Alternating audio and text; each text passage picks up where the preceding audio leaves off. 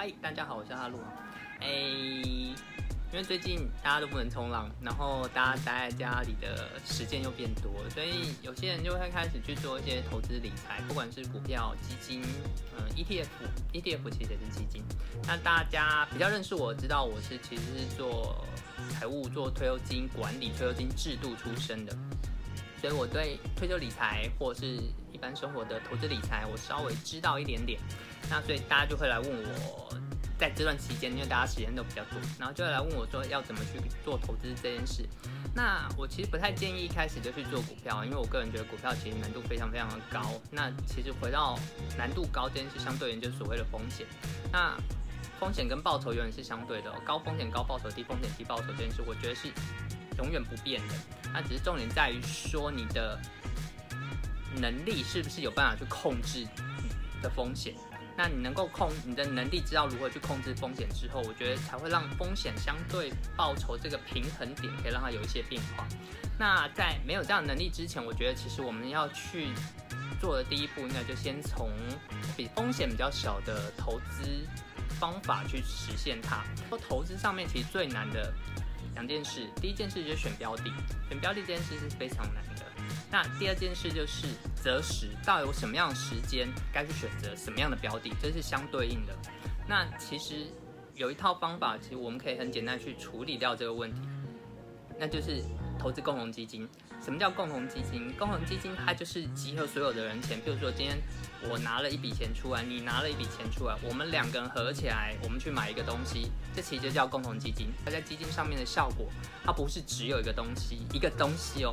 基金最大的效果就是我可能集合所有的人的钱之后，我可以同时持有三百档股票、五百档股票、六百档股票。夸张一点，我部位大一点，我可以持有个三千档股票，所以我一口气就买了一个投资组合，就是一鸡蛋不要放一个篮子的概念，我到处都。有放鸡蛋，所以其实我不怕某个篮子打翻，那个鸡蛋破了，那对我来说其实是部位比较小的一块，所以在这样的状态之下，你的风险就会比较小，你的风险就被控制住了。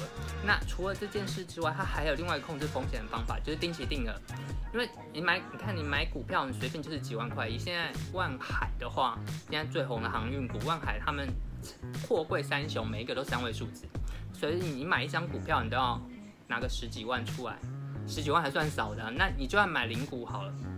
你买零股，你也是，呃，一股一百多块、三百多块，那你其实可以买个十股。那你可以定期定额去买，这时候就会回到说定期定额去买这件事。那定期定额去买做投资，我认为很重要一件事就是你要找到一个商品，永远不用担心它会下市。买股票你需要担心它变币值，但买基金为什么叫不用担心？我不否认说会有一些基金，它最后会合并、会消失，但是你只要一开始选到一档好的共同基金，我认为这件事我们就可以避免掉。说，但股票不行哦，股票状况不好就会下市，状况好它会继续活着，但是它的整个周期，我们讲经济都有一个循环的周期，有些股票景气循环非常的明显，那有的是产业循环非常的明显。那但不管怎样，你选股就会有选产业的问题，就会有一个景气循环。那这个景气循环长短，每一只股票都不太一样，所以。所以你面对的风险不一样，所以投资股票的报酬会相对高，但是你面对的风险不一样。标的锁定在什么都包，它就会跟整个世界的景气跟着跳动，跟着循环。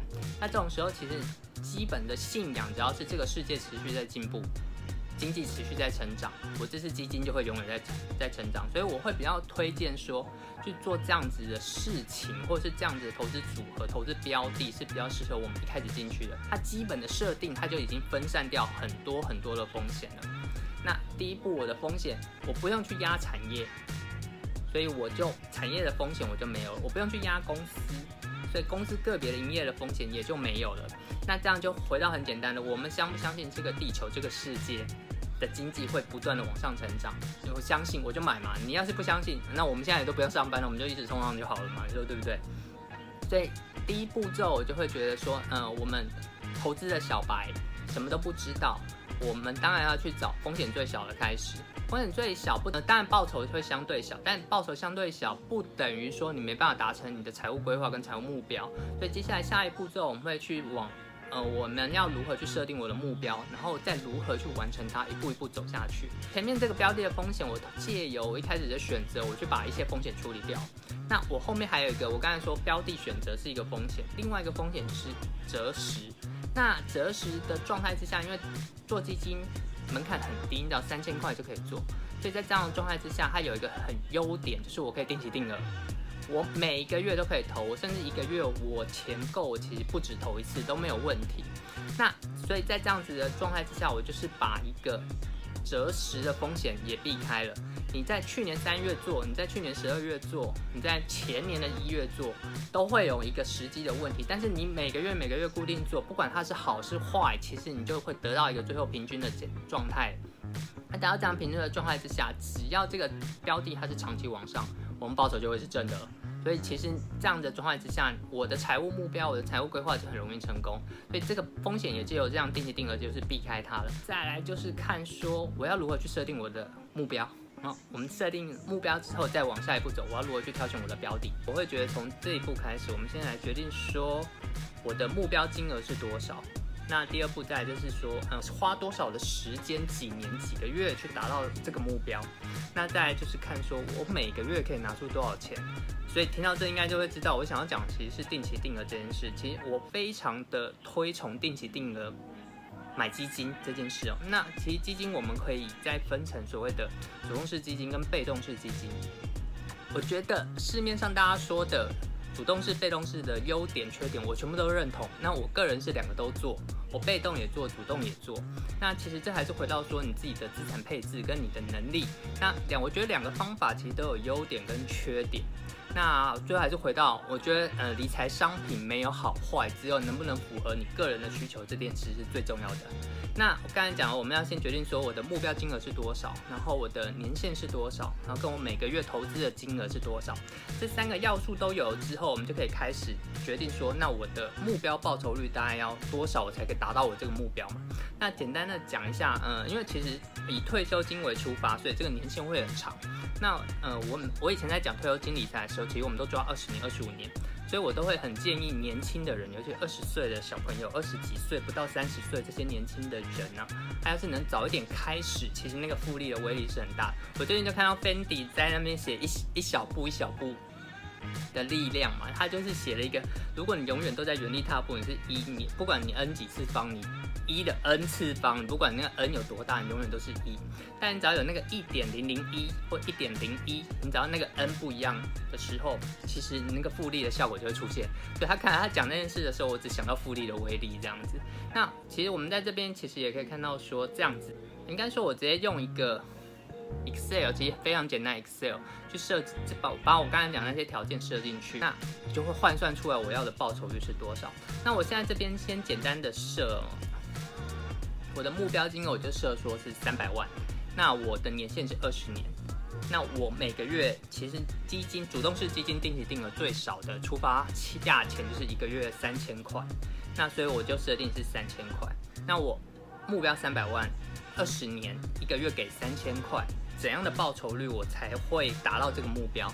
那这个其实 Excel 很简单就会算出来了，其实你需要年报酬十二个 percent。